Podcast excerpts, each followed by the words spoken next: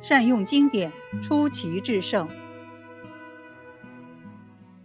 李东垣擅长使用温补脾胃之法治疗各种疾病，他所著的《脾胃论》至今还是指导中医临床的重要著作。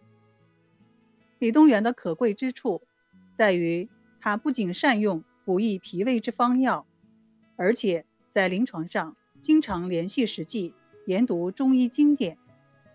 在经典的指导下，用药出奇制胜，挽救了许多危重病人。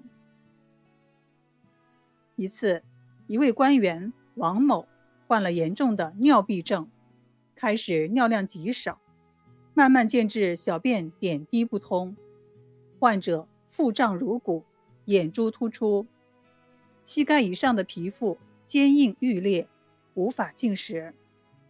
家里请来的几位医生。都给他服用肝胆肾泻的利尿药物。利尿药物虽服了不少，但尿液依然点滴难排，患者的生命已危在旦夕。眼看病情越来越重，病家慕名请到李东垣上门诊治。李东垣仔细把脉诊查后，又翻阅了以前的医生所开的药方。感到对如何用药尚无把握，只好对病人家属说：“这个病太复杂，按一般常法用药不能奏效，需得深思熟虑，让我回家再想想吧。”李东垣回家后，反复思考病人的脉症及用过的方药，冥思苦想半天，仍然未得其解。夜已很深，李东垣干脆合衣而卧，默诵《黄帝内经》。半夜，他突然从床上跃起，连声自语道：“有办法了！”李东垣想出了什么办法呢？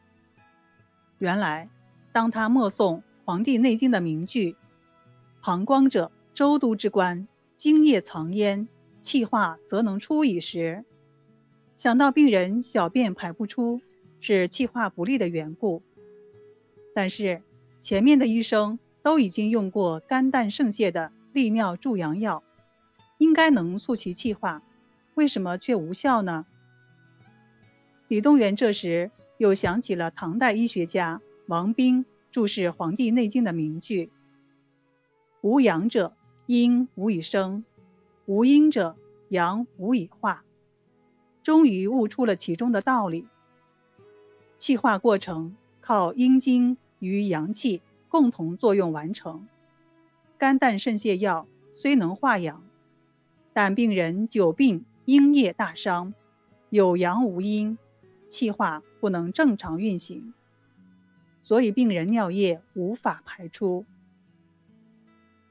第二天一早，李东垣又来到病人家中。在肝胆肾泻药中加了大量滋阴中药，使药方助阳与养阴并重。果然，病人服药后尿量渐渐增加，服药五剂后排尿恢复正常，其他症状也随之消失。